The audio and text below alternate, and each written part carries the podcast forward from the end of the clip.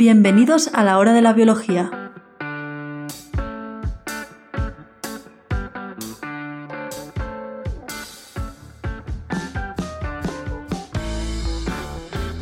Mañana 1 de diciembre es el Día Mundial de la Lucha contra el SIDA.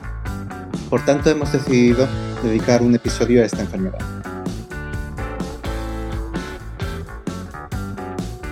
Primero quiero diferenciar entre SIDA y VIH, porque no son exactamente lo mismo. El SIDA es el síndrome de inmunodeficiencia adquirida. Es la principal consecuencia de la infección por VIH o virus de la inmunodeficiencia humana. Lo primero es el nombre de la enfermedad y lo segundo el virus o el patógeno que la produce. Este es un virus.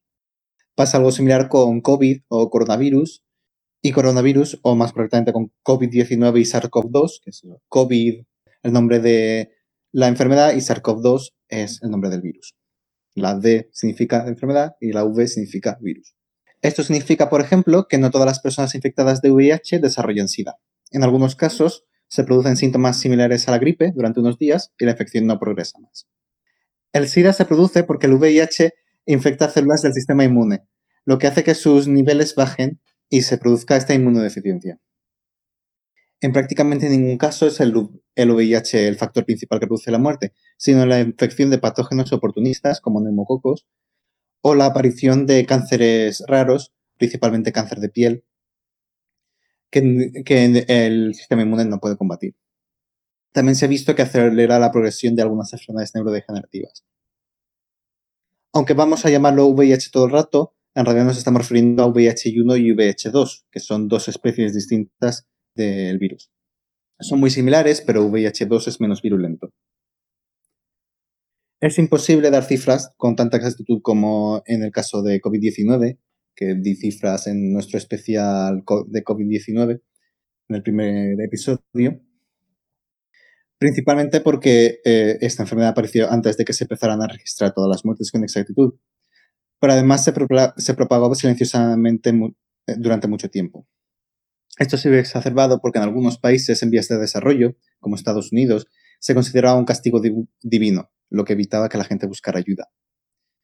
Se estima que desde el comienzo de la epidemia se ha cobrado la vida de más de 33 millones de personas, que como ya he dicho es fácil que el número sea mucho mayor. Solo en 2019 se estima que se produjeron 1,5 millones de contagios y 7.000 muertes. Y 38 millones de personas estaban conviviendo con el virus. Aunque puede parecer un número muy elevado, esto lo que significa es que la gente puede sobrevivir más tiempo con el virus. La epidemia se ceba especialmente con países más pobres, por ejemplo, más de la mitad de los casos activos se encuentran en, África subsahariana. Mañana va a ser el Día Mundial del SIDA, si no me equivoco, cuando hace un par de semanas fue nuestro primer cumpleaños del coronavirus, coronavirus. Si no me equivoco, el 17 de noviembre fue cuando se se diagnosticó por primera vez un paciente con coronavirus, así que bueno, pues ya tenemos aquí dos fechas importantes que van a estar próximas entre sí en el tiempo. Bueno, eso, que en los días de hoy, aunque el coronavirus sea una de las enfermedades más importantes que, está sufriendo actualmente la sociedad, la sociedad, también tenemos que tener en cuenta que siguen coexistiendo con nosotros muchas otras enfermedades que no hay que dejar de lado, como podría ser el, el cáncer o el SIDA. En este caso, hoy vamos a dar o emplear este capítulo para explicar las características principales tanto del SIDA como del virus de la inmunodeficiencia humana, el virus de la inmunodeficiencia humana, y así Lena nos va a empezar a, empezar a hablar de cómo afecta el VIH al sistema inmunitario humano. Primero, o sea, quiere decir que para entender cómo funciona el curso de la infección por VIH es importante conocer la gráfica del número de copias del RNA del VIH en plasma durante, durante el tiempo y cómo se relaciona esto con los niveles de linfocitos TCD4 positivos, que son los que se encuentran eh, principalmente afectados en la enfermedad del SIDA. Estos son los linfocitos TH, eh, los llamados linfocitos T-helper, que son como los directores de orquesta del sistema inmunitario. Al principio de la infección se ve un pico en el número de copias de VIH en plasma y esto ocurre porque al principio hay un periodo de replicación viral muy rápida. Esta respuesta se acompaña con una bajada en el número de células T CD4 positivo y esto se debe a que se han activado células T eh, CD8 positivo. Estas células son las que llamamos linfocitos T citotóxicos y se encargan de eliminar células que están infectadas por algún agente.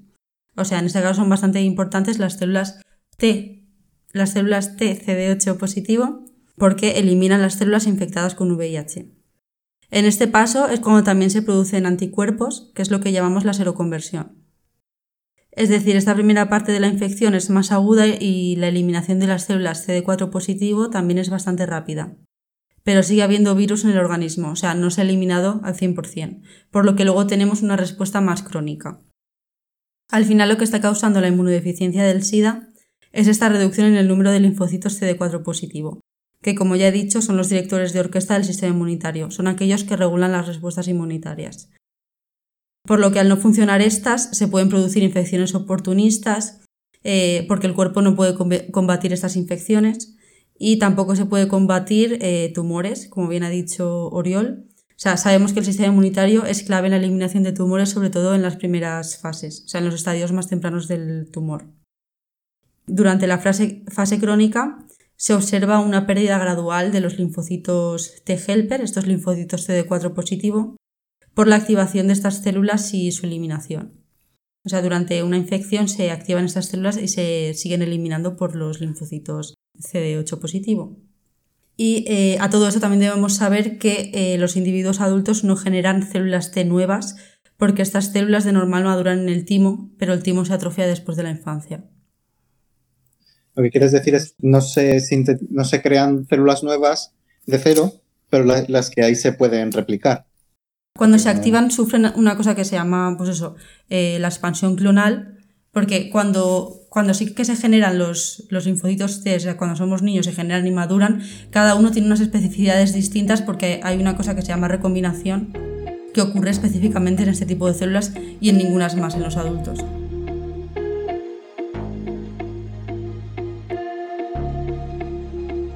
A ver, o sea, como resumen tendríamos que el VIH ataca células del sistema inmune. El gran peligro este, de este, virus es que al eliminar el sistema inmunológico del, individuo, estás favoreciendo que puedas haber patógenos o infecciones oportunistas que son los que realmente te van a matar. O sea, no, no vas a morir porque del. O sea, técnicamente no vas a morir del, del SIDA, sino morirías porque tienes otra infección. Y también que al inactivar el sistema inmunológico estás favoreciendo el desarrollo de tumores, porque no tienes esa barrera que está frenando, por decirlo, la aparición de estas, de estas poblaciones de células no controladas y muy proliferativas. También nos estás comentando que los principales dianas de este virus serían los, las células T de memoria, si no me equivoco. Las células T CD4 sean de memoria o sean naif, o sea, si tienen el receptor CD4. Bueno, sí, las, las, Pero se considera que las de memoria, o sea, son las que constituyen principalmente el reservorio, que esto lo explicaré más adelante. Sí, si no me equivoco, las CD4 son las que se denominan T-helper y las CD8 son las, C, las T citotóxicas. Exacto. Yo siempre he tenido la memoria de que si era circulito era la C, como el 8 era la C, y si era un cuadradito súper recto, pues era la H. Y así siempre, ahora mismo lo he utilizado para acordarme de eso. Bueno, para, creo que ya lo, ya lo comentó tanto Lena y Noemí en otros capítulos sobre el coronavirus. Las células T citotóxicas son aquellas que se encargan de eliminar eh, las células infectadas de virus, o sea, eliminan células rarunas. Y las T-help son las que están secretando eh, los anticuerpos, ¿no? No, los anticuerpos los secretan las células. Son las B. La B. Los B. Las células T-helper o sea, son las que se encargan como de regular la las respuesta inmunológica. Por eso digo que son los directores de orquesta, porque es, o sea, de alguna manera sí que están primando las células B para que generen anticuerpos, que esos son los, eh, los, T-helper foliculares, y bueno, en general eh, tienen muchas respuestas de regulación porque secretan citoquinas que dirigen una respuesta eh, que puede ser más humoral con anticuerpos o más celular. Sí, lo que, está, lo que estaba pensando yo, si no me equivoco, es que cuando una célula, un linfocito, B ha sido activado y, está segregando un anticuerpo que sí que, que sí que está funcionando, son las que luego pasarían a formar las células B de, memoria larga, si no me equivoco, que son las que responden frente a una infección posterior del mismo patógeno, ¿no? Sí, las células de memoria son las que luego en las respuestas secundarias, si el organismo se vuelve a encontrar con el patógeno, pues ya están ahí, están como patrullando los tejidos y si se encuentran con el antígeno, pues responden de manera más eficaz. Entonces sabemos ya dónde nos está afectando, bueno, esperemos que no nos está afectando el virus del, que causa el SIDA. Eh, ¿Qué características presenta Oriol? Sí, el, el VIH es un lentivirus, que es un tipo de retrovirus.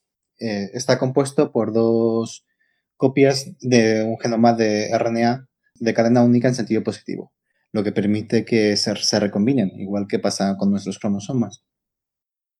este genoma está envuelto en una cápside proteica, que a su vez está envuelta por una envoltura lipídica formada a partir de la membrana de la célula hospedadora al salir. Esta envoltura también eh, contiene las glicoproteínas necesarias para la unión de las células que va a infectar. Y dentro de la cápside, además, en, las otras proteínas que se encuentran son la transcriptasa reversa, la integrasa y una proteasa, que son enzimas esenciales para comenzar el ciclo de vida dentro de la célula infectada. El genoma del VIH es de 9.179 pares de bases, cada una de las copias, pero está lleno de, trucos para mejorar su eficiencia, lo que permite en ese poco espacio contener nueve genes que codifican 15 proteínas. Algunas de estas proteínas se sintetizan como poliproteínas que luego se procesan para dar proteínas maduras eh, por separado. Los genes más importantes son GAL, que codifica una poliproteína que, da lugar a las proteínas estructurales que forman la cápside y la nucleocápside. POL, que codifica las enzimas necesarias para el ciclo de vida que he mencionado antes. Y N, que codifica las glicoproteínas que también he mencionado antes. Además de estas, también son importantes las proteínas TAT, que actúa como un transactivador de la, transcripción del virus, formando un ciclo de retroalimentación.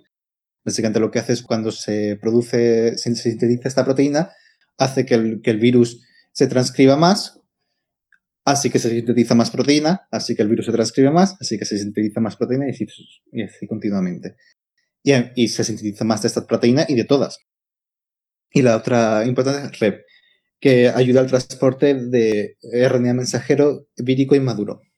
Porque el, RNA maduro en una célula normal solamente sale del núcleo cuando está maduro, que es, está esplaseado, tiene un, K, básicamente es como, como cuando te vas de excursión de pequeño y tu madre, tu padre, lo que sea, te, te, ponte el gorro, ponte crema solar, ponte ya, llévate el bocadillo, lo que sea, pues parecido. Solamente lo dejas salir del núcleo cuando, cuando lo tiene todo. Esta proteína eh, permite salir sin tener todo esto.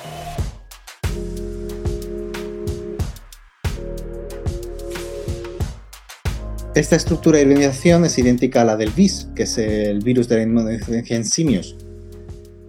Eh, lo que parece indicar que este virus es una zoonosis que proviene del contacto con simios. En concreto, el virus más similar Oriol. al VIH1. ¿Sí? Oriol, el único ser que puede ser afectado al mismo tiempo de VIH y VIS. Hombre, a ver, el VIH es una clase, es un VIS. Lo que pasa es que somos especiales y queremos cambiarle el nombre. Pero el VIH es un VIS. Sí, así, no he mencionado esos trucos, pero básicamente tiene splicing alternativo para dar distintas proteínas, tiene pautas de lectura compartidas, es decir, que con las mismas, con la misma secuencia dependiendo de por dónde empieces a leer, eh, da una proteína u otra. Tiene lo de las poliproteínas estas, que depende de cómo las trocees, dan unas, unas proteínas maduras u otras. Están muy... hablamos sobre, sobre el coronavirus, sobre si estaba diseñado en laboratorio, cosas así. Esto es un virus diseñado en laboratorio, así eficiente al máximo. No, sí, no alimentes bulos, por favor, que del VIH hay muchísimos.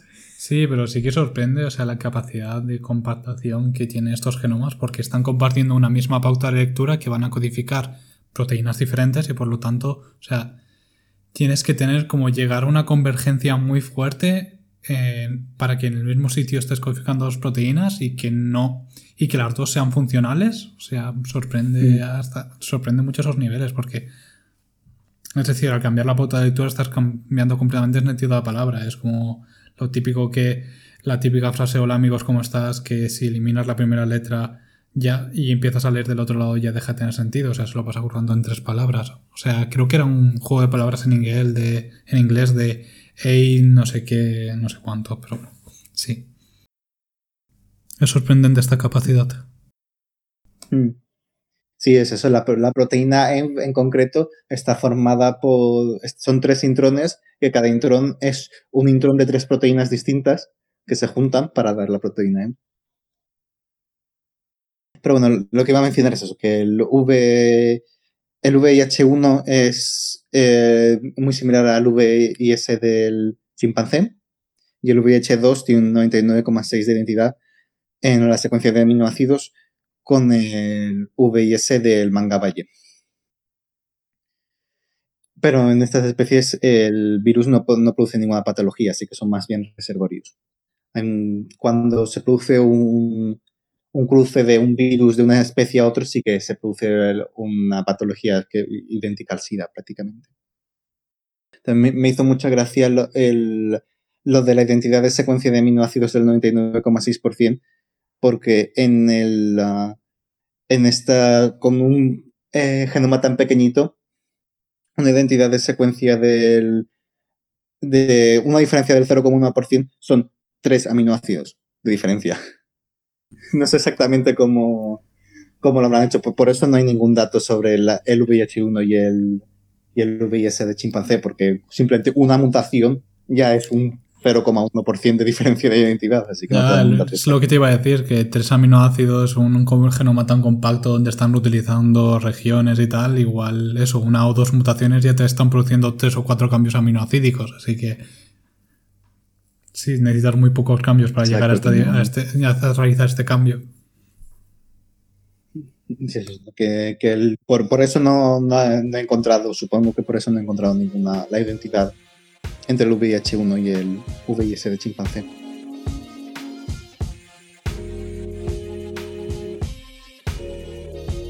Luego, ahora que ya sabemos cómo es, eh, la siguiente pregunta es eh, ¿qué, ¿qué, es lo que hace con todas estas proteínas que tiene? Primero, el VIH infecta las células del sistema inmune gracias a la interacción entre las glicoproteínas que he mencionado, EGP120, principalmente con CD4, y con, receptores de citoquinas, que son otros receptores que hay en, la superficie de células inmunes, entre otras. Entonces, Oriol, al contrario que el coronavirus, que sabemos que por ahora, o sea, solo se ha descubierto que es capaz de enterrar las células por mediante la unión del receptor AC2, el VIH presenta más de un receptor diana con el cual puede acceder al interior celular. No exactamente porque tiene como un receptor que sería CD4 y luego lo otro serían correceptores. O sea, también los necesita para entrar, pero el que es receptor de verdad es eh, CD4. Necesita sí o sí CD4 para entrar a la célula y, con la, y la interacción con los otros receptores estaría favoreciendo esta entrada. No la estaría. No exactamente. Es como cuando las células hacen el rolling este para entrar en los vasos sanguíneos que necesitan primero unirse a una integrasa y luego unirse a otra cosa. Es algo eh, parecido de que primero necesitan unirse, o sea, no sé, supongo que Oriol lo sabrá mejor que yo. Eh, primero se unen a uno de ellos y luego se produce un cambio conformacional que hace que puedan eh, reconocer el otro y entonces finalmente entrar dentro de la célula. O sea, no son independientes en sí, son necesarios la, activación de todos estos receptores para hacer una correcta integración entre, o sea, una correcta entrada. El CD4 tiene que estar siempre y luego tiene que estar o CCR5 o CCXR4. Sí, eso lo, lo que iba a mencionar es que lo que están mencionando CCR5 y CXCR4, en el SIDA hay dos tipos de cepas distintas. Están las semetrópicas, que interaccionan con CCR5, y las T-trópicas, que interaccionan con CXCR4. Y aunque lo llamamos dos cepas distintas, es común encontrar los dos tipos durante el curso de una infección. Es decir, que un mismo virus puede pasar de uno a otro. Es lo que llamamos cuasi especies. ¿No? O sea, dentro de una misma persona o sea, tiene el virus este tiene esta capacidad tan alta de mutar eh, y de recombinar y todas estas cosas, realmente encontramos como cepas distintas dentro de un mismo organismo. O sea, como que, no, cepas, pero como que no todos los virus que están dentro del organismo son exactamente iguales porque tienen eh, mutaciones. o sea, hay diferencias entre ellos. Sí, pero eso Y vendría... lo he llamado así para que sea fácil de entender, pero no- no es exactamente una cepa. ¿no? Sí, es lo que llamamos cuasi especies. Sí. O sea, que la- es lo típico que la tasa de mutación de los virus son tan altas que al final vas a tener poblaciones muy heterogéneas dentro en una misma infección porque están mutando. Están, se podría decir que están sufriendo hasta un proceso de evolución en el mismo individuo. Sí, se ve como una selección natural porque hay como estas especies de, dentro de la población de virus que están como eh, seleccionadas para como hacer frente al sistema inmunitario, eh, o sea, unas células en específico y luego hay otras eh, cuasi especies que estarían más especializadas en hacer otras cosas. Eso, las, como, las semitrópicas eh, tienen preferencia por macrófagos y las tetrópicas tienen preferencia por células de TH. Y en general, co- como he dicho, que, que cambia a lo largo de la infección, comienza la infección con hemetrópicas y luego aparecen más tetrópicas cuando, avanza la enfermedad. Aparte de células TH y macrófagos, también infectan, por ejemplo, células dendríticas, que también presen- re- presentan estos eh, receptores en su superficie y se cree que, es un, paso importante al comienzo de la infección. Es como llegan de la mucosa al flujo sanguíneo. Y también, bueno, he mencionado antes eh, su efecto sobre enfermedades neurodegenerativas, también puede afectar a células de la glía y cosas así. En general, cé- células similares a células inmunes en, las distintas especializaciones por todo el cuerpo. Una vez esta glicoproteína GP120 interactúa con el receptor CD4, eh, la glicoproteína GP41, que es derivada de, de la misma poliproteína, pero distinta, cambia de conformación y permite- lo que permite que la partícula vírica se, a- se acerque a la superficie de la célula y se produzca la fusión de sus membranas. Una vez dentro de la célula, la transcriptasa reversa produce una copia negativa del genoma de RNA-ADNA, lo que se llama cDNA, y se utiliza, este paso se utiliza en la PCR, por ejemplo, que ahora es bastante famosa. Y a la vez degrada la copia de RNA vírico y produce una copia positiva utilizando como de, DNA, utilizando como patrón el cDNA. Es decir, una vez el VIH ha interaccionado ya con los receptores presentes en estas células, que normalmente son todas del sistema inmunitario relacionadas con el sistema inmunitario, como estabas hablando de células de glía que se sitúan ya, eh, son células que se encuentran en el, en el cerebro. Eh, sí, ¿no? Sí, pero... Bueno, pero da igual, o sea, simple. Eh, consigue entrar en la célula y en la célula lo primero, o sea, estamos hablando de que el genoma del, del VIH, al igual que el del coronavirus, son moléculas de RNA, no de DNA, que son las típicas que se presentan todos los organismos vivos, o sea, si contamos que los virus no están vivos, bacterias, arqueas y eucariotas. Y esto de paso de que, que el- este paso de RN, RNA a DNA lo realiza una enzima que se llama retrotranscriptasa reversa que se, se realiza para la retrotranscripción, la PCR, la RT-PCR eh, para hacer el diagnóstico del coronavirus.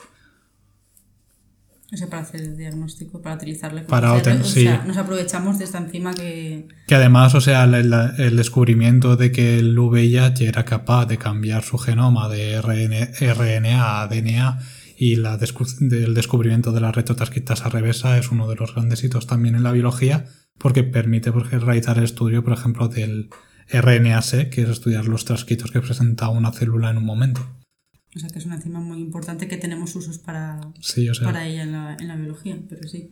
igual que la polimeras, la, la polimera, bueno, La TAC polimerasa. que es eh, per- per- permite altas, o sea, soporta altas temperaturas y entonces se permite que se realice la PCR, la famosa PCR. Todo está gira en torno a la PCR. En fin, y ahora estabas comentando de que eh, la fidelidad de copia de la retrotranscriptasa reversa es muy baja. Entonces, en primer lugar, tienes que hacer una copia de RNA a DNA, pero esta copia será la imagen especular, por decirlo de alguna forma, de la molécula de ADN, estará, es la complementaria, no tiene la misma información.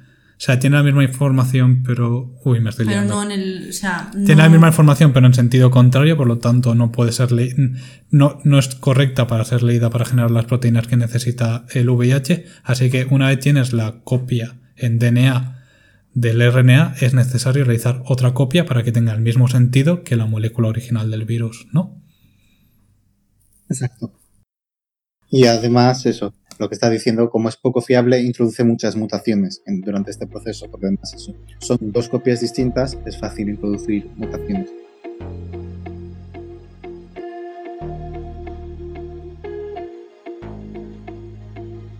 Luego este nuevo DNA, que ahora, ya son dos cadenas, se transporta al núcleo y se incorpora en el genoma de la célula gracias a la integrasa. Este fragmento de DNA viral que se incorpora al genoma, que ahora, se llama provirus, eh, queda durmiente en el, en el genoma durante un tiempo indeterminado hasta que se vuelve a activar. Esto hace que sea más difícil de detectar y rastrear eh, esta enfermedad. La activación del, del provirus eh, depende de la presencia de distintos factores transcripcionales que se expresan cuando se produce la activación de células T. Es decir, cuando se está combatiendo activamente una infección es cuando se produce la activación de este provirus.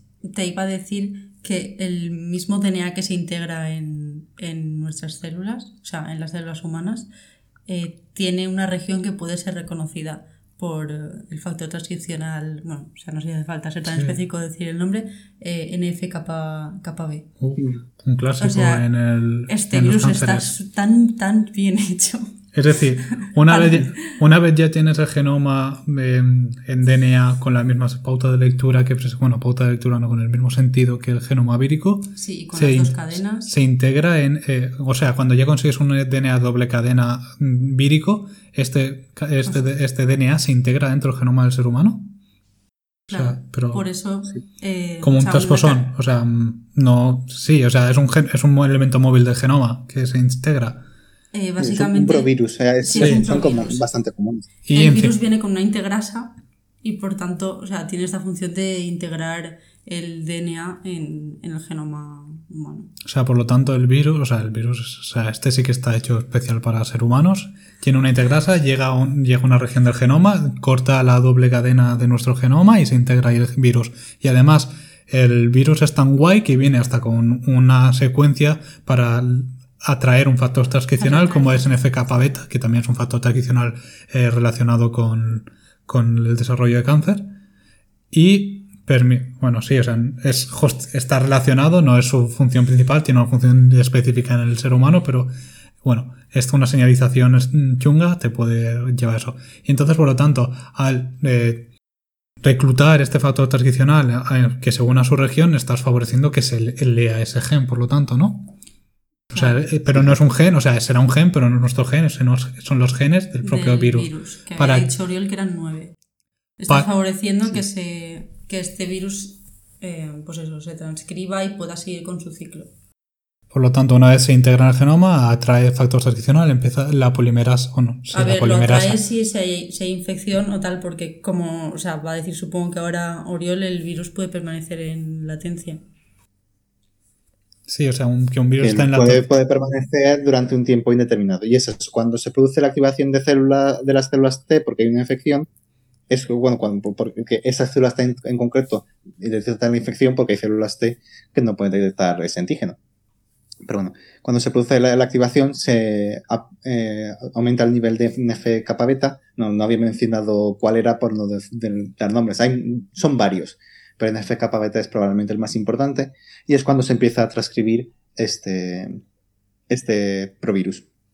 Que primero se transcribe en un mRNA vírico eh, inmaduro, algunos de los cuales pueden salir y otros no, por, por lo que he mencionado antes, porque necesitan eh, madurar, necesitan el splicing todo eso para, para salir. Los las primeros mRNA víricos que pueden salir son los que codifican REB y TAT, las dos eh, proteínas reguladoras eh, que he mencionado antes. Estas proteínas, una vez son transcritas en el citoplasma, vuelven al núcleo para cumplir la función que he explicado. En concreto, REB se una... Ah, bueno, sí, eh, TAT es un transactivador, lo que hace es hacer que se, que se transcriba más el, el, el, el, DNA vírico y REB lo voy a explicar ahora. REB lo que hace es se une al mRNA vírico inmaduro y lo transporta al citasol. Algunas de estas copias se traducen en las proteínas esenciales eh, GOG, POL y M que luego se procesan para dar las proteínas eh, maduras y otras se unen a las proteínas eh, derivadas de GAG para formar el genoma de las nuevas partículas virales.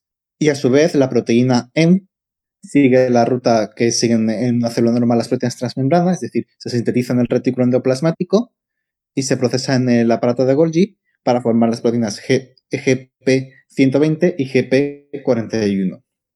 En este caso, no todas se procesan y, queda la parte de la proteína M, que es GP160, que las tres son importantes para el reconocimiento de células inmunes. Luego, cuando, cuando están ya procesadas, llegan a la membrana plasmática y se anclan allí.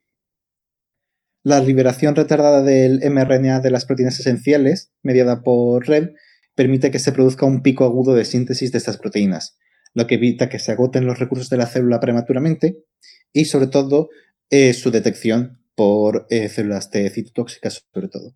Porque cuando un virus empieza a sintetizar proteínas víricas dentro de la célula, la célula las expone, bueno, expone toda clase de proteínas, pero entre ellas las víricas, y, eso permite que lo detecten las células eh, T citotóxicas y la maten. Usualmente se producen estas proteínas al final y no le da tiempo al sistema inmune a reaccionar. Sí, lo de la presentación de proteínas en la membrana es lo tan famoso complejo mayor de compatibilidad de tipo 1 y tipo 2 que depende si las proteínas han sido escogidas del exterior, como sería, por ejemplo, un macrófago que se haya comido un virus o una bacteria, o si son proteínas propias. Y que además este complejo mayor de histocompatibilidad es lo que causa mayores complicaciones a la hora de, de los trasplantes de órganos, si no me equivoco, ¿no? Sí, porque tiene que ser el mismo, porque si no lo reconoce como autoantígeno y Porque el mismo es muy complicado. sí, para lo suficientemente parecido para mm. que lo reconozca. No, no es que lo reconozca como antígeno, es que no lo reconoce. Y si una célula no tiene sistema mayor de histocompatibilidad. Es el no reconocimiento, que es lo de las mm. natural killer.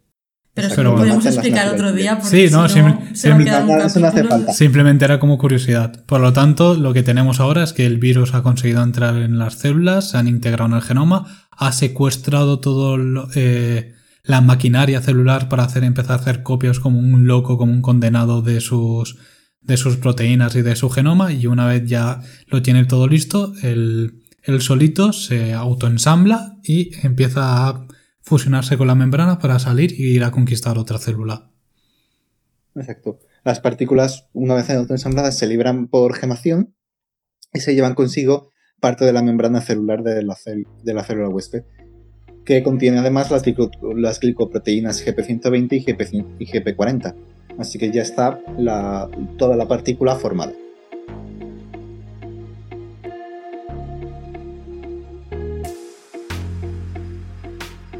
Este virus, eh, supongo que la mayoría de gente lo, sabe, es, principalmente se conoce como una enfermedad de transmisión sexual, aunque hay otras vías por las que se puede transmitir. Por la vía sexual, la infección se produce por contacto entre mucosas o por el intercambio de fluidos que contengan partículas virales. Por esto es importante el uso de preservativos, incluso en casos en los que no haya riesgo de embarazo. Se estima que en general la probabilidad de infectarse debido al contacto sexual sin protección con una persona infectada es entre el 0,3 y 0,4% por cada, por cada contacto. Sin embargo... Por, lo tanto, es como en la lotería. Cuando más boletos compres, más posibilidades tienes de que te toque, ¿no? Exacto. Así es como funciona la probabilidad en general, sí. Se estima que en general la probabilidad de infectarse debido a un contacto sexual sin protección con una persona infectada es de entre el 0,3 y 0,4% por cada, por cada contacto. Sin embargo, esta probabilidad es hasta 10 veces mayor en caso de sexo anal receptivo, lo cual es uno de los factores que explica que la enfermedad se empezara a detectar como una epidemia que afectaba a hombres homosexuales. También es posible infectarse por sexo oral, pero la probabilidad es eh, alrededor de 10 veces menor que en el caso anterior. Aquí simplemente decir que la principal, o sea, la principal fuente de que de esta transmisión de sexual virus es por la por la presencia de microheridas, ¿no? Que causa el intercambio, o sea, el contacto de sangre y fluidos. y por sexo anal es más probable que se puedan producir fisuras y que por tanto pueda entrar el virus. O sea, que haya microheridas. Sí, además. Claro, es más fácil que por otro. O sea... tipo Mm. sexo vaginal o otro tipo de... Sí, en sexo oral, al menos que tengas una llaga en ese mismo momento. Pero bueno, también estas cifras hay que decir que es para un individuo medio. Pero en el caso de que el individuo infectado esté en un pico de infección, ya sea al principio o al final, la probabilidad es hasta 12 veces mayor. La segunda vía es el contacto directo con fluidos corporales, principalmente la sangre. Hoy en día la principal causa de infección por esta vía es el uso de jeringuillas en más de una persona, ya sea por el uso de drogas o en el ambiente sanitario. Aunque no sería muy sanitario si se utiliza la misma jeringuilla en más de una persona. A ver, lo que puede pasar en ambientes sanitarios que te... eh, o sea, que te equivoques o que intentando cerrar una Sí, sí. jeringa, que esto no hay que hacerlo nunca, te pinches. Pero lo que se hace en Sí, estos casos también. normalmente es darte antirretrovirales. O sea, nada más te has pinchado para evitar mm, Sí. que tengas la infección. No, pero es mm, relativamente común todavía en algunos países menos desarrollados eso que se utilice, se reutilizan las jeringuillas simplemente porque no hay suficientes, porque no les siguen suficientes. Una inyección intravenosa en estas condiciones conlleva un riesgo de infección de alrededor del 2% por cada caso y una simple herida con material contaminado acarrea un riesgo de alrededor del 0,4%, similar a la de eh, sexo por una vía que no sea anal. Por simple contacto con mucosas, el riesgo es inferior al 0,01%. Así que no. Es muy preocupante. En países menos desarrollados y también en el pasado, en países más desarrollados, también existía el problema de la transmisión por transfusión sanguínea, lo cual explica que se observa también un gran número de casos en hemofílicos.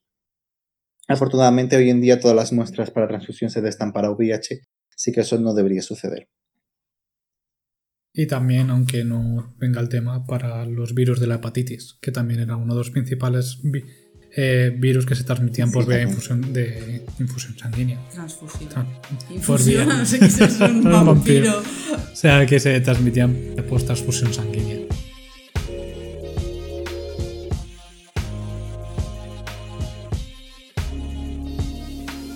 Existe debate sobre cuál de estas vías fue la que permitió la llegada al humano del virus, pero realmente es imposible saberlo.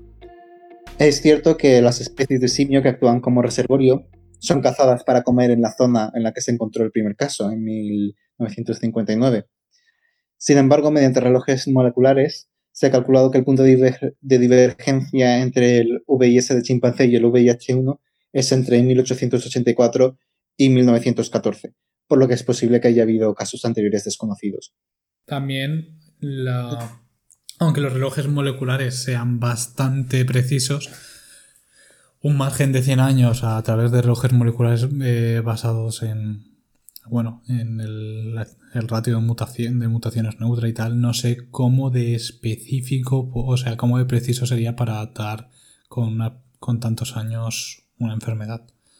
Pero bueno, también se están Sí, más utilizando... con un genoma tan pequeñito. Ya, pero también se están empleando estos relojes moleculares para datar la aparición del coronavirus, así que igual sí, sí que podemos creernos bien los datos que nos están informando. Además, en estos casos se hacen estudios in vitro de la tasa de mutación para poder eh, poner, o sea, poner ahora el- estos tipos de relojes, así que supongo que sí. Sea, como datito interesante. Sí, igualmente, como, he dicho, es muy difícil saberlo. El, eh, qué es lo que pasó por eso, porque fue hace mucho tiempo y, no se descubrió hasta más tarde. La epidemia no se de- describió como epidemia hasta los años 80, y esto es en los años 50. Así que no, no, no se puede seguir. Es simplemente porque hay gente que dice, ah, eso es porque alguien se folló a un mono. Pues puede que sí, pero puede que no. Puede que se lo follara y luego se lo comiese, así aumentamos las posibilidades. No, no, no, era, no, no es por comer, porque por- simplemente por comerte material infectado no, no se produce infección. Lo, lo que piensan es que se fue por contacto con la sangre, al, al desangrarlo y limpiarlo y todo eso. Igual le atacó un mono Como y Homer. sobrevivió. También. Sí, si te pega un bocado, un buen mono, ahí. La tercera vía, que no es posible que sea transmisión eh, de los monos, es de madres a hijos durante el embarazo. El, par- o el embarazo o el parto y la lactancia también. En ausencia de tratamiento, eh, una madre eh, infectada por coronavirus se lo transmitirá a, su hijo en el 20% de los casos durante el parto. Y, si, y este porcentaje aumenta al 35% si también se produce lactancia.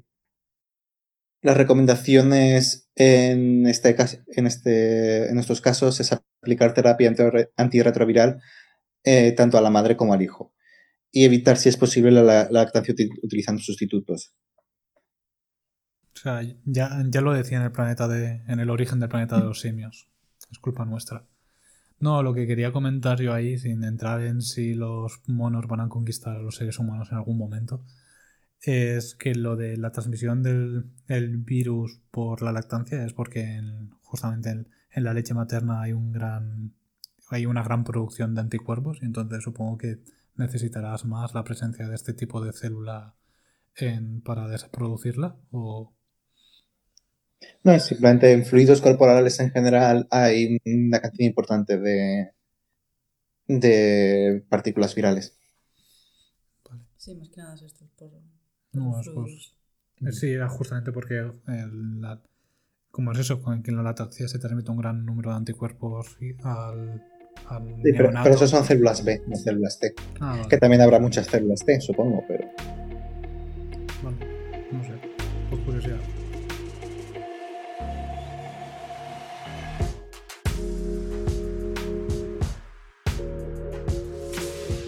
Pues ahora voy a pasar yo a hablar de tratamiento, o sea, pero primero quería hacer un pequeño inciso y hablar un poco de diagnóstico. Eh, la mayoría de las personas desarrollan anticuerpos a las pocas semanas o los pocos meses de la infección y, o sea, medimos estos anticuerpos mediante una técnica llamada ELISA. También lo hemos explicado en otros capítulos más o menos, pero... Mi favorito es ELISA tipo sándwich.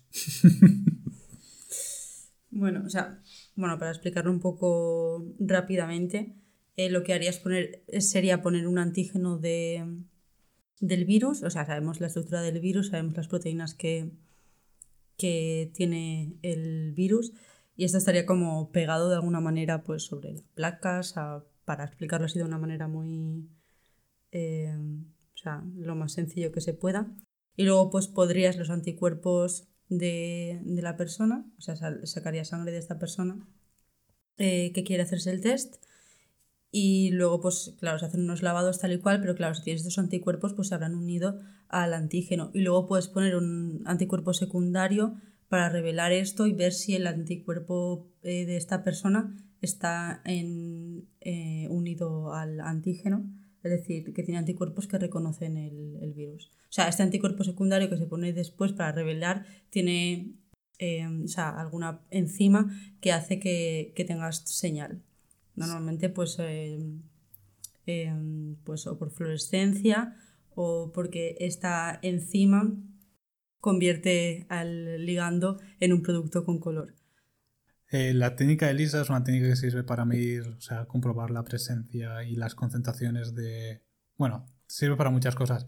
En este caso lo que queremos saber es si un individuo tiene eh, anticuerpos específicos contra las proteínas presentes en el, en el VIH o en el caso del coronavirus, que también se está aplicando eh, proteínas del coronavirus. En este caso, si os acordáis de, o en, clase de inmunología, si estáis haciendo alguna carrera o, o en clases de biología de bachillerato, los anticuerpos tienen una región constante, que es más o menos idéntica en todos, en todos los anticuerpos generados por un organismo, se conservan a nivel de especie, y una región hipervariable, bueno, tiene una región variable y dentro de la región variable una región hipervariable que es con la que va a interaccionar con la proteína del virus o de la bacteria, lo que se denomina epítopo. Entonces, tú en, en tu bueno, no es placa de cultivo, en tus pocillos de, para medir la ELISA, lo recubres de, la, de proteínas típicas del virus, en este caso sería el VIH, y en, este, en, estas en estos pocillos añades las proteínas que has, bueno, los anticuerpos que has extraído del paciente. En este caso sería del suero o de la sangre, no sé, ahora no sabría decir. Pero bueno, entonces si ese paciente ha estado en contacto con el VIH, habrá generado anticuerpos contra el VIH y estas regiones, por lo tanto, se van a unir al, al suelo de estos pocillos que has recubierto de proteínas del VIH. Después, para amplificar la señal, para poder eh, medir la presencia de estos anticuerpos, estos serían anticuerpos primarios, porque son los primeros que se van a unir con la proteína del virus. Luego tienes anticuerpos secundarios que son eh, que reaccionan, que se unen a la región, a la región constante. constante. de los anticuerpos humanos. Entonces los llamas antihumanos. O sea, sería, por ejemplo, anti de pollo, antihumano. O sea, buscas que sean especies muy alejados. Pollo antihumano, sí. no antipollo antihumano. O sea, pollo anti, eh, por ejemplo, en este caso a lo mejor serían de caballo antihumano, que son especies que están lejanas entre sí. Y con esto ya estás amplificando, porque por cada, o sea, a lo mejor una proteína del virus se ha unido un solo anticuerpo, pero por cada anticuerpo que se ha unido una proteína del virus vas a tener tres o cuatro o cinco anticuerpos que van a ser capaces de unirse a la región constante. Entonces estás haciendo una cascada de amplificación. Y este segundo anticuerpo secundario normal. Y necesitas el secundario porque tú el primario que has sacado de humano pues no tiene ninguna enzima conjugada. Sí, también en este caso, por ejemplo, los anticuerpos que están empleando así son anticuerpos que se le unen a algunas proteínas como es la fosfatasa alcalina o GFP y entonces puedes tener una señal de fluorescencia o una señal para hacer estas mediciones. Sí. Menos, mal que no me iba, menos mal que no me iba a enrollar con esto. Bueno, también existe, o sea, como prueba complementaria la famosa PCR, o sea, donde aquí sí que estás testando que haya RNA específico del virus del VIH. O sea, normalmente también se pueden hacer las dos pruebas para asegurarse. Y bueno, o sea, si el ELISA te sale que tienes anticuerpos es cuando ya dices que eres eh, seropositivo. Bueno, y voy a pasar a, explicar el tratamiento.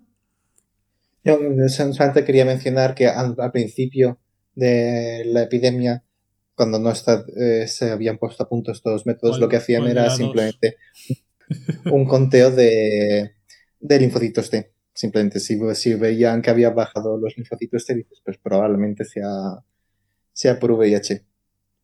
Simplemente porque estas técnicas son más modernas. Bueno, el LISA no es súper moderno, pero ten en cuenta, la PCR se, se basa en.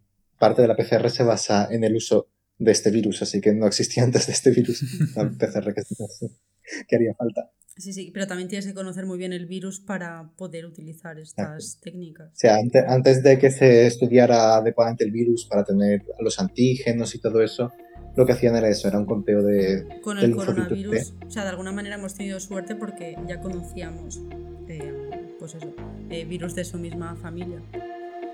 Mm.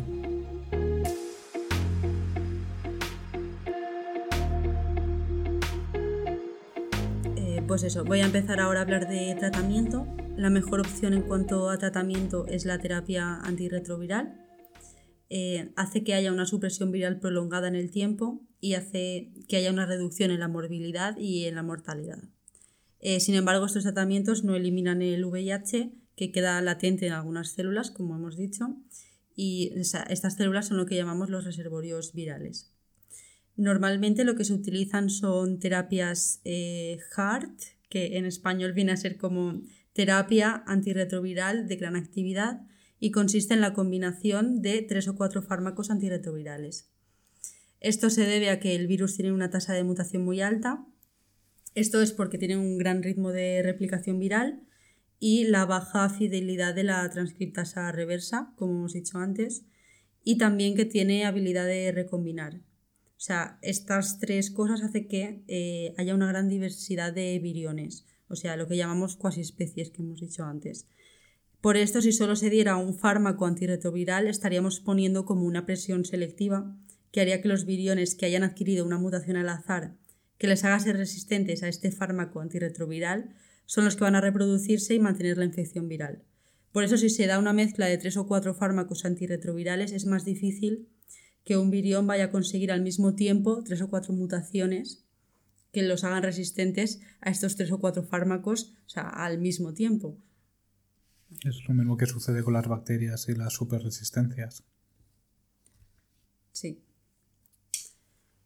Eh, por eso con esta estrategia tenemos controlados los niveles de, virus en plasma. Y como antirretrovirales tenemos eh, primero inhibidores de la transcriptasa reversa, que pueden ser o análogos de nucleósidos o análogos de nucleótidos no nucleósidos. Pero bueno, al final, o sea, no voy a ponerme muy técnica, su acción se basa en bloquear la replicación del virus. Esto lo hacen porque estos fármacos se parecen estructuralmente a los nucleósidos o nucleótidos, que son las piezas que forman los ácidos nucleicos, o sea, la información genética. Esto hace que la transcriptasa reversa del virus pueda interaccionar con estos fármacos. Eh, estos fármacos son un tipo de fármacos que llamamos inhibidores competitivos. La transcriptasa reversa al unir los análogos queda bloqueada. Es como cuando Penny en The Big Bang Theory intenta abrir la puerta de su casa con las llaves del coche. O sea, esto hace que la llave del coche quede atascada y la puerta pierde o sea, totalmente su función porque la llave original no puede entrar en la puerta. Eh, con la transcriptasa reversa pasa lo mismo, al quedar el fármaco atascado dentro, el RNA viral ya no puede entrar en su cerradura y entonces no puede ser pasado a DNA. Y, o sea, como hemos visto, es un paso esencial eh, para el ciclo del virus. Este paso de RNA a cDNA. Y con estos fármacos inhibidores de la transcriptasa reversa estás inhibiendo este paso. Después, otro tipo de inhibidores son los inhibidores de la proteasa. La proteasa es esencial para la maduración de viriones, como nos ha explicado eh, Oriol, y el mecanismo de acción eh, se basa en bloquear el ensamblaje de, viriones y lo hacen de una manera muy parecida a lo que acabo de explicar. Es decir, por inhibición competitiva. El fármaco se une al sitio activo de la proteasa y hace que la proteasa ya no puede realizar su función. Luego también tenemos eh, inhibidores de fusión. Estos lo que hacen es evitar la entrada del virus en la célula. Lo que hace es unirse a los receptores en nuestras células, o sea, los receptores que usa el virus para entrar en ellas, como son CCR5, que es un correceptor, o CD4, y luego también hay inhibidores de fusión que lo que hacen es unirse a las proteínas que tiene el virus para entrar en las células. Por ejemplo, hay un inhibidor que se une a GP41. E, y después también tenemos eh, como tratamiento los inhibidores de la integrasa y su acción consiste en bloquear la integración del DNA viral en el genoma humano. Bueno, eh, después de explicar estos cuatro tipos de antirretrovirales, decir que se recomienda que una vez el tratamiento es iniciado no se tomen descansos, o sea que no haya interrupción del tratamiento. Y la finalidad del tratamiento es mantener los niveles de RNA vírico por debajo de 50 copias por mililitro en plasma, este número de copias por mililitro determina si el tratamiento está siendo eficaz. Y los pacientes son sometidos a pruebas para ver el número de copias por mililitros cada pocos meses. O sea, el control del número de copias es clave ya que el tratamiento frena la progresión del SIDA. Es decir, la conviertes en una enfermedad crónica, la cronificas, por decirlo de alguna manera. Y esto reduce mucho la probabilidad de que haya eh, infecciones oportunistas. Eh, la enfermedad se cronifica porque con los tratamientos actuales no se pueden eliminar los provirus integrados eh, de las células que están en descanso, estas que hemos dicho donde el virus se encuentra de manera latente. Y este conjunto de células es lo que llamamos reservorio viral, que es lo que he dicho que iba a explicar ahora. Este conjunto de células se llama reservorio viral, que estaría formado principalmente por células CD4 positivo de memoria. Pero también pueden constituir células del reservorio las CD4 positivo naif, o sea, las células vírgenes eh, CD4 positivo, por decirlo de alguna manera, que son células que no se han encontrado con antígeno y no han sufrido esta expansión eh, clonal.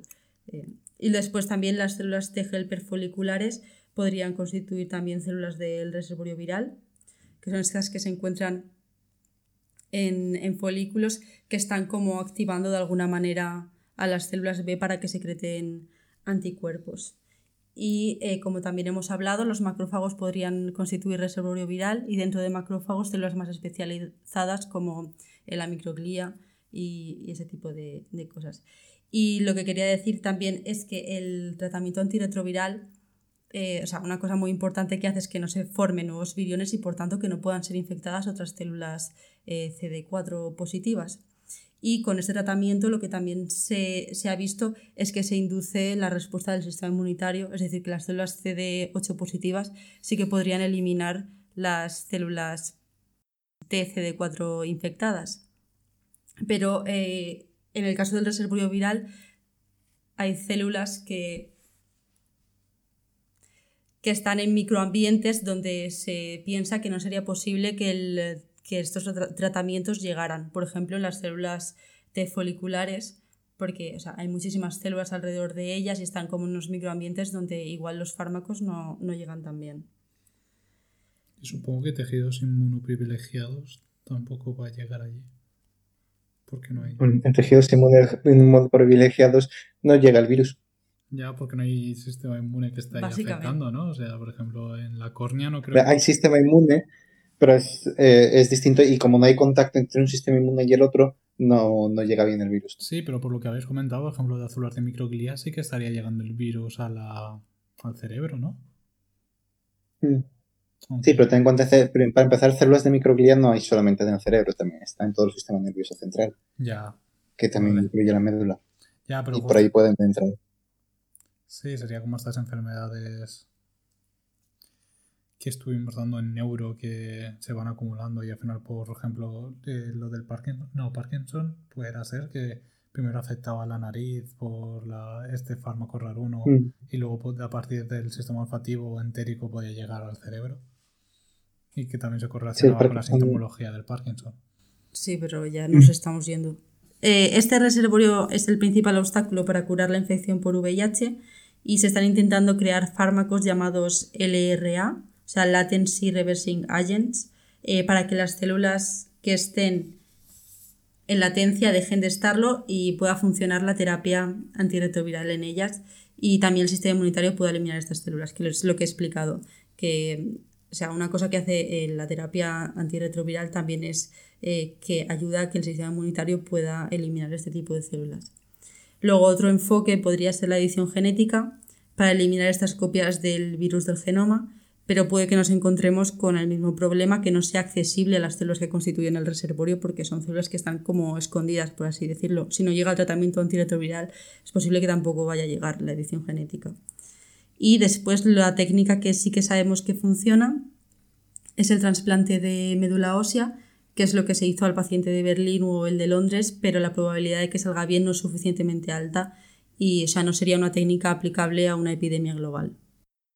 Que en este caso, Lena ha comentado respecto a la diagnosis, que las técnicas que se están empleando actualmente con el coronavirus se, se han empleado, se emplean para la detección del, para el diagnóstico de VIH y que respecto a los tratamientos actuales que hay, lo que hemos visto es que son lo que estás intentando es cargarte de cualquier forma, la, principalmente la reproducción del virus, por decirlo, la copia de, de estos virus. Sí, pero al final. Sí, la terapia retroviral, es efectiva. pero el no- problema Tío, son los problema son los reservorios. Y una cosa que quería decir como el experto, por decirlo de una manera, porque tengo cinco créditos más de conocimientos de nanotecnología que vosotros, que la esa limitación que tiene de que nos llega bien a los tejidos, a algunos tejidos y cosas así, tanto la terapia retroviral como la terapia génica, están mirando para solucionarlo utilizando nanopartículas dirigidas, pero no sé, no he investigado exactamente qué progreso tienen, pero sé que, que sé, sé que era una de las cosas que querían hacer, llevarlo a sitios donde se sabe que puede haber reservorios de, de VIH para, para tratarlo con la terapia antirre- antirretroviral.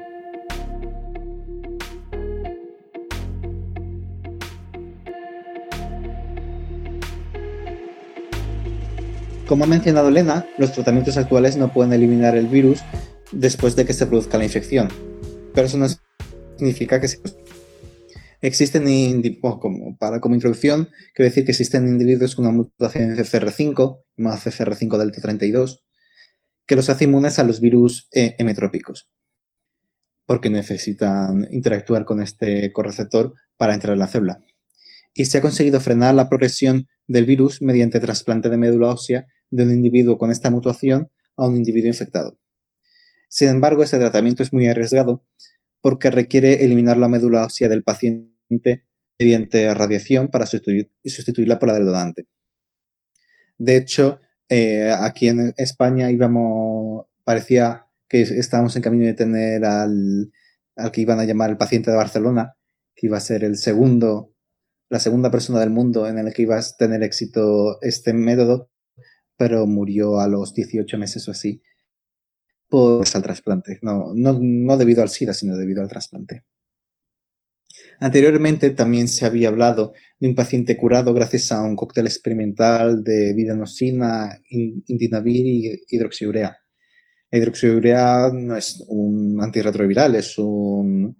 Eh, es, para, se suele utilizar para eh, combatir el cáncer. Pero de este caso no se conoce mucho y lo los últimos estudios lo que dicen es que eh, eh, la recuperación de, este individuo está más relacionada con una mutación en linfocitos T citotóxicos que permite la lucha contra el, virus. Pero de, este no se conoce mucho. También es que es un caso bastante más, más antiguo que el, de, que el del tratamiento con trasplante de médula ósea. Otro caso que se hizo famoso de intentar curar el SIDA, curar entre comillas, porque es más bien prevenirlo, es el de Nana y Lulu. Dos gemelas que nacieron en Shenzhen en 2018. Su nacimiento se produjo después de una fecundación in vitro en una clínica que ayuda a parejas con SIDA. Durante el proceso de selección de embriones, el doctor Hei Yang Kui utilizó tecnología de CRISPR, que hemos mencionado y explicado más o menos cómo funciona en otros capítulos, para modificar el genoma e incorporar la mutación mencionada antes, eh, CCR5 delta 32. Toda esta experimentación se realizó en secreto, sin una autorización debida de los padres de, las gemelas. Eh, hubo autorización firmada, pero no explicaban exactamente lo que iban a hacer. Y no fue hasta que se filtró al público gracias a unos observadores internacionales que lo reveló públicamente en la International Summit of Human Genome Editing y al día siguiente fue detenido por falsedad documental y condenado a tres años de cárcel. La controversia acabó con una incentiva de la OMS para registrar todos los ensayos que estén relacionados con edición eh, del genoma en humanos. Aparte de la controversia ética, también hay controversia sobre los métodos utilizados, porque ninguna de las dos gemelas se consiguió la mutación delta 32 en, en homocigosis, que es la que está asociada a la resistencia al VIH. En concreto, creo que Lulu tenía. Bueno, el delta 32 a lo que se refiere es que es una de las 100 de 32 eh, eh, aminoácidos. ¿Son aminoácidos o nucleótidos? Supongo que aminoácidos. Si se refiere a la proteína. No lo sé. es una deleción de 32 aminoácidos o nucleótidos en el, en el, en el gen. Pero el Lulu antes tenía una deleción de 16 eh, y solo en una copia. Y Nana eh, tenía una dirección de 4 en las dos copias. Así que no, no solo era problemático por los principios éticos, sino que era problemático por los principios científicos. tengo que decir también que Nana y Lulu son, no son sus nombres reales, porque no se puede, por protección de datos, no puedes ir diciendo su nombre así como así. Se sabe, bueno, nunca se sabrá, pero me pregunto tienen o habrán cogido cáncer, porque una de las cosas que se dice del CRISPR en edición genética de animales es que fomenta, eh, o sea, afecta al P53, que es el guardián. tienen dos años, así que todavía no se sabe y probablemente ni se sepa. Pero probablemente no se sabe. A ver, son un, lamentablemente, son un buen conejillo de indias para saber eso. Y la segunda pregunta, bueno, esto ya lo debatimos otro día anterior, pero eh, sigo preguntándome cómo pensaba el científico eh, validar si era capaz de infectar o no a, la gemela. Pues tiene dos, una un control positivo y otra control negativo. O sea, una empleas a una para experimentar y la otra como control. Tienes que extraerlo. Claro, pero tienes que infectarlas o lo que dijimos el otro día de mm, hacer un cultivo primario, infectarlas. El VIH lo tienes que meter por algún lado. Sí, ya sea en ellas o en células suyas. Supongo que aprovecharía cualquier cosa, le dices que se pasen por las clínicas y que le tienes que hacer unos análisis rutinarios de muestras sanguíneas y aprovechas. Supongo que harían algo por el estilo. No, pero no hace falta protestarlo. O sea, está más que testado que la de No hace falta testarlo de. Confiere protección. Ya, pero como no tienes una dirección 32 completa, que es lo que estaba comentando Oriol, que tienes direcciones parciales y homocigosis, pues Supongo que podías aprovechar. Ya, pero eso él no lo sabía. O sea, eso. Es que es eso. Ya, ahora, ahora Eso él no lo sabía. Él pensaba que lo había hecho bien. Él no sabía que no había conseguido la delección que quería. Por eso, porque en cuanto lo, en cuanto lo publicó lo, se acaba en la cárcel. Y lo que también quería comentar que, bueno, igual deberíamos leer ese paper. O sea, te hemos hecho ya muchas veces que igual deberíamos leer ese paper en el podcast. Pero lo que estaba comentando Noemí, que se había... O sea, que sí que se había visto que CRISPR funciona perfectamente para o modificar en, gran parte de células y que la, precisión con la que estás cortando es muy grande, pero que se había visto que cuando estabas realizando algunas modificaciones, como sería lo de Delta 32, que aquellas células que eran más proclive a que se cortaran correctamente y que CRISPR actuara sobre ellas, eran aquellas que tienen una actividad de P53, el famoso guardián de genoma, You shall not pass,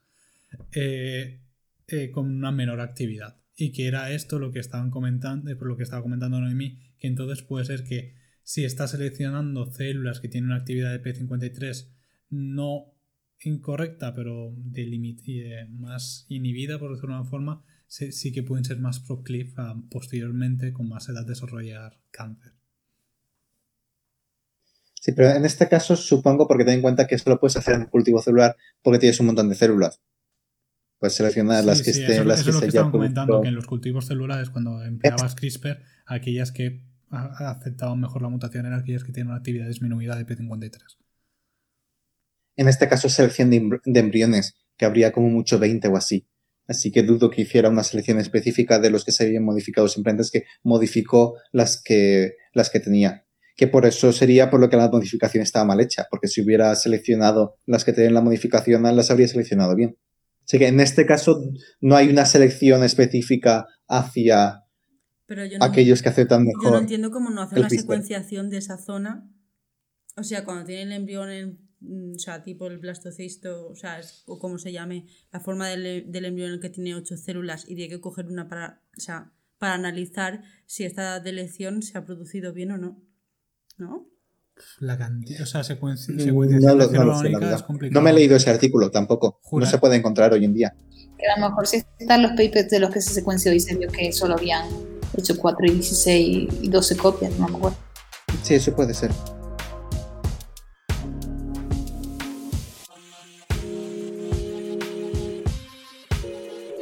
Lo siguiente sería hablar de por qué no hay una vacuna efectiva o sea, una vacuna sería la manera más eficiente de frenar la pandemia del VIH. Sí, es curioso porque con el coronavirus en cuestión se supone ya que estamos ante las puertas de una vacuna, o sea, tanto la de Moderna como la de AstraZeneca como la de bueno, la de Cansino, que soy yo. Sí, soy Cansino. y en cambio llevamos ya décadas con la pandemia del VIH y no tenemos ningún, nada más parecido a una vacuna. Y no tenemos un buen candidato. O sea, esto sigue en investigación, o sea, puesto que en un principio hay individuos que sí que pueden permanecer asintomáticos por muchos años porque desarrollan anticuerpos neutralizantes, que es lo que llaman controladores de élite. O sea, no sé si sabíais esto. O sea, sí que hay gente que, que, frente a la, infección permanece asintomático porque sí que puede eh, combatir la, la, infección de alguna manera con estos anticuerpos neutralizantes. Esos son los que he mencionado yo, que les daba una pequeña gripe un síntomas como una gripe y ya no les volvía a pasar nada. Son, o sea, son individuos que pueden controlar esta infección. Pero bueno, en caso de que se clonen estos anticuerpos neutralizantes, sería como una terapia pasiva, por así decirlo. O sea, lo que se busca con una vacuna realmente pues es eh, de esta manera eh, activa como enseñar al sistema eh, inmunitario adaptativo, o sea, los linfocitos T y B, a reconocer proteínas de la envuelta del virus pero en el caso del VIH encontramos algunos problemas. Lo primero es que no se podría mimetizar la inmunogenicidad natural contra la infección, porque en el caso del SIDA la gente o sea, no se recupera de, la primera infección, por así decirlo. O sea, normalmente cuando tú tienes una, enfermedad, eh, pasas la, infección y luego si te vuelves a reinfectar es cuando tu sistema inmunitario eh, puede actuar de una manera más eficiente pero, o sea, en este caso no se puede mimetizar. Es lo que te iba a decir. Hay individuos con segundas infecciones, no te infectas una vez y ya estás jodido. Claro, eso es lo que te iba a decir. Con el VIH te infectas una vez y ya estás jodido. No hay gente que se recuperó de una primera infección y luego tenga una segunda y responda mejor. O sea, por ejemplo, estos controladores de élite sí que tienen el VIH y lo tienen latente y conforme va saliendo van...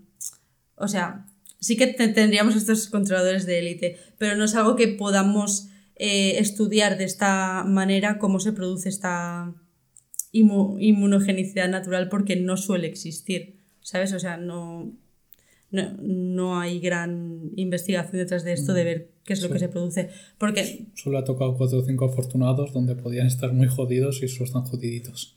Y lo que se ve en estos afortunados son los anticuerpos neutralizantes, pero es que realmente al ser una enfermedad causada por un virus, lo más importante son los linfocitos eh, CD8 positivo y esto realmente tampoco está tan, tan estudiado, estos eh, linfocitos eh, citotóxicos. O sea, ¿qué es lo que hace que una persona tenga mejores linfocitos CD8 citotóxicos para poder cargarse estas células que están infectadas y que están generando virus? son, tienen la misma capacidad infectiva, aunque no tengan los síntomas, ¿no? Que cualquier otro infectado con VIH. O, no son capaces de, infectar. No son capaces de infectar porque no tienen niveles altos de VIH. Pero si están controlando. O sea, a ver, no tendrían grandes niveles de VIH en plasma. O sea, no diría que es imposible pero la probabilidad es muy baja porque o sea, estos controladores de élite lo que están controlando pues son los niveles de, la viremia, del, virus en el plasma. Seguirías teniendo el genoma insertado en tus, en tus células, estas células seguirían produciendo virus, pero al salir de las células eh, tendrías ya estos anticuerpos por estas por estos, anticuerpos neutralizantes, pero o sea, tampoco quiere decir que, todos los controladores de élite tengan, o sea, eh, específicamente este mecanismo para combatir la, infección, porque como ya dije también sería muy importante las, los, CD8 positivos para, controlar la infección. Y en este caso los CD8 positivos lo que estarían haciendo es cuando el virus empieza a expresarse y empieza a generar proteínas dentro de la célula, como los están exponiendo en el complejo mayor histocompatibilidad, lo estarían detectando y se cargarían la célula directamente. Exactamente, se cargaría la célula y no daría tiempo a que salgan los viriones y entonces la cantidad de, virus en, de copias de, virus en plasma sea elevado. Sí. Que te estás cargando la fábrica y no el producto. Básicamente. Que es mucho mejor. Sí, más tiempo que se produzca. Sí. Luego, en las vacunas que tenemos, o sea, normalmente se permite que las células se infecten o sea, no desarrollamos unas técnicas de inmunidad activa para evitar que las células se infecten. O sea, esto no existe, por así decirlo. O sea, que, no sé si me estoy explicando muy bien. Lo que se busca con las vacunas es potenciar las respuestas eh, secundarias en el caso del VIH. Este puede estar latente por muchos años dentro de las células. O sea, lo que es importante en la infección del VIH es que cuando entra el virus ya se queda latente integrado en el genoma. Lo importante sería evitar que entrara dentro de, las células, pero no existen eh, técnicas para, evitar, bueno, aparte de estos, o sea, de las antirretrovirales. Por eso lo que he dicho antes, si te pinchas con una aguja tal cual te dan antirretrovirales, eh, sí que es eficiente para no tener la infección. Pero, pero a la hora de, hacer las vacunas, si quieres mimetizar como esta eh, respuesta frente a otros patógenos, sí que se deja que entren dentro de las células y entonces se, se produzca una inmunogenicidad. Pero o sea, en este caso, pues no se sabría muy bien cómo. Supongo que lo único que pueden estar buscando aquí es generar una vacuna que lo que te esté dando es una respuesta muy fuerte de tipo citotóxico para evitar... Claro, pero es que normalmente eh, la, mayoría de vacunas lo que, lo que generan es, una respuesta humoral de anticuerpos. Que es lo más sencillo, en plan tienes tu proteína redondita por ahí circulando y entonces estás activando todas los, las células B para que genere anticuerpos frente a esto. Después, eh, las vacunas más efectivas suelen ser las atenuadas, que esto ya lo expliqué en el especial vacunas del coronavirus. Y esa en el caso del VIH no se puede hacer por motivos de seguridad, porque también es un retrovirus, y, o sea, no se puede hacer por motivos de seguridad. Y después, o sea, también lo más importante es la estructura del VIH, porque eh, primero tiene una capacidad de mutar muy alta, y esto es importante porque puede responder o puede adaptarse al sistema inmunitario con estas cuasi especies que hemos dicho antes. Y no cuasi Y claro, y una vacuna, o sea, no puede abarcar, eh, o sea, como todas estas especies, o sea, todo esto que hace, todo este sistema que monta el VIH cuando, cuando infecta a una persona. Después eh, es importante también saber que la cubierta del virus está muy glicosilada y es muy difícil que pueda ser reconocido por los anticuerpos. O sea, los anticuerpos reconocen muy bien proteínas, pero no glúcidos o lípidos o ese tipo de estructuras. También eh, es porque las proteínas pues eh, tienen esta estructura terciaria y, o sea, como que se pliegan sobre ellas y, o sea, tienen mucho detalle y los glúcidos o los lípidos, pues no. Por eso el sistema inmunitario eh, lo que hace es reconocer eh, proteínas. Hay que decir que estos, porque el, sistema inmune sí que puede reconocer glicoproteínas, reconoce muchas bacterias así. Pero en este caso, estas glicoproteínas son glicoproteínas humanas, porque están generadas por el, por el sistema de Golgi de un humano, porque es, porque es así como se producen, como he explicado antes. Sí que no las puede reconocer porque para, para el sistema inmune son como las de un humano. Sí, que en el sistema sí, es como una forma de mimetizarse, por así decirlo. Exacto. Y eso, al estar tan glicosilada, tampoco se puede acceder a la parte de, de dentro para reconocer las proteínas de, de, del virus. O sea, de todas maneras, lo que he dicho de que el sistema inmunitario reconoce muy bien proteínas, pero no otro tipo de, de macromoléculas, también, también es cierto, vale, sí, en humanos también reconoce eh, glicoproteínas, pero, o sea, es importante que haya pues esta estructura terciaria que pueda ser eh, o sea, que tenga cierta complejidad, por así decirlo, y variabilidad. Mm. Que sí que donde más complejidad tiene nuestro sistema inmune a la hora del reconocimiento de factores externos que te pueden producir algún daño es en proteínas. O sea, tenemos un sistema inmune también que tiene una región como más, más basal para el reconocimiento de, lipid, de tanto de lípidos como de glúcidos, de glicoproteínas y glicolípidos, que, pero normalmente está más especializado en reconocer, vale, este es un lípido, esto es un ácido graso típico en humanos y este es un tipo, una glicoproteína o un glicolípido típico en bacterias gran negativas o gran positivas, pues voy a cargarme esto porque es una bacteria, pero en este caso que estás mimetizando, que estás empleando las mismas cubiertas que tendría una célula humana normal, pues no va a, activar este tipo de sistema inmunitario, esta, esta parte del sistema inmunitario, esta respuesta inmune. Bueno, pues mm, hasta aquí sería lo de por qué no hay una vacuna efectiva. O sea, y después quería pasar a hablar de los objetivos 90-90-90. El programa de las Naciones Unidas contra el SIDA habría establecido unos objetivos para este año 2020. El primer objetivo sería que el 90% de la gente que vive con VIH sepa que lo tiene, es decir, que estén diagnosticados.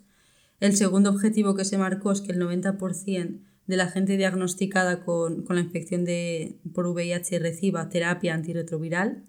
Y el tercer objetivo es que el 90% de la gente recibiendo esta terapia antirretroviral tenga una carga viral indetectable.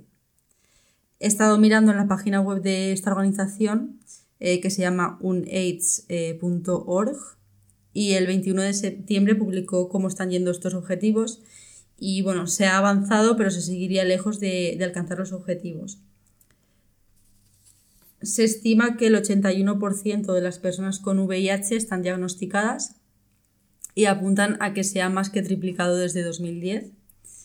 Y después la gente viviendo con VIH en tratamiento sería el 67% y la gente viviendo con VIH con carga viral indetectable sería el 59%.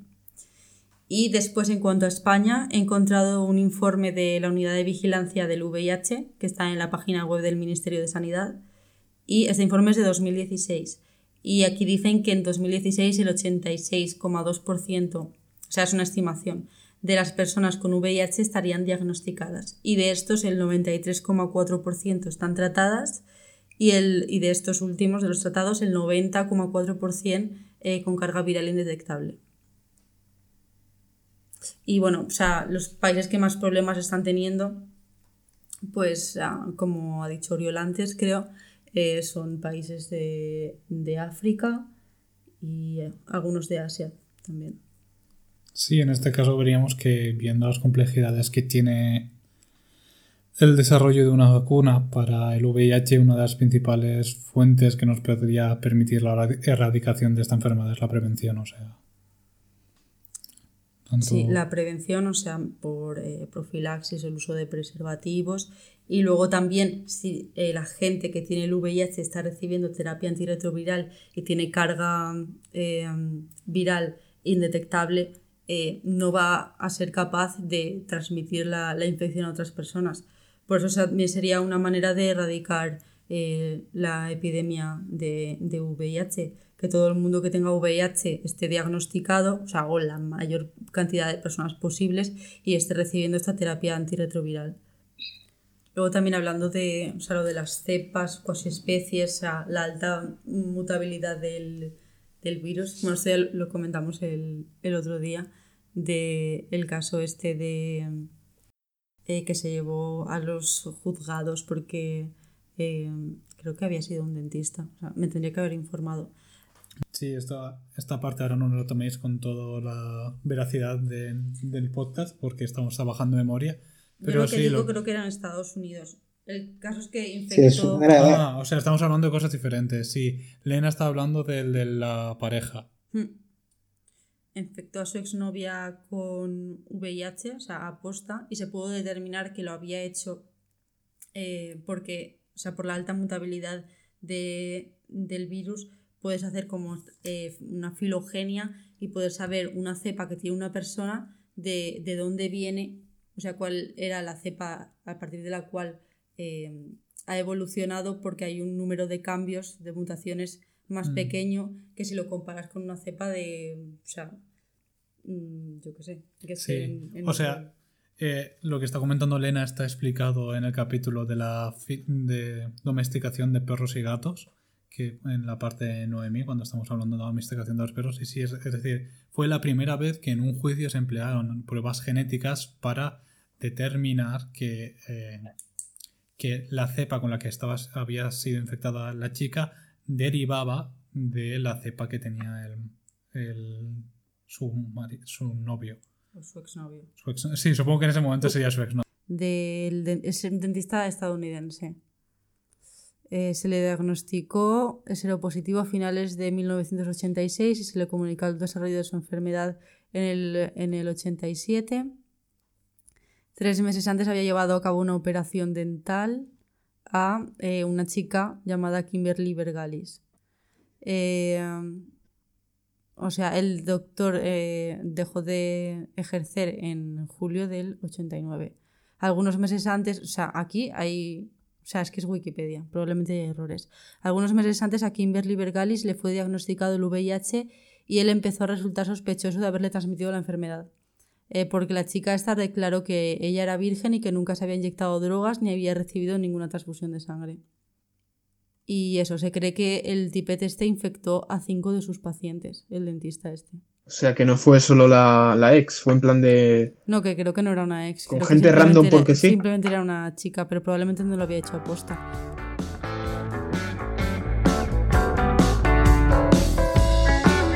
Y hasta aquí el capítulo de hoy de la hora de la biología. Muchas gracias por escucharnos. Nos despedimos no sin antes decir que puedes suscribirte, es totalmente gratuito.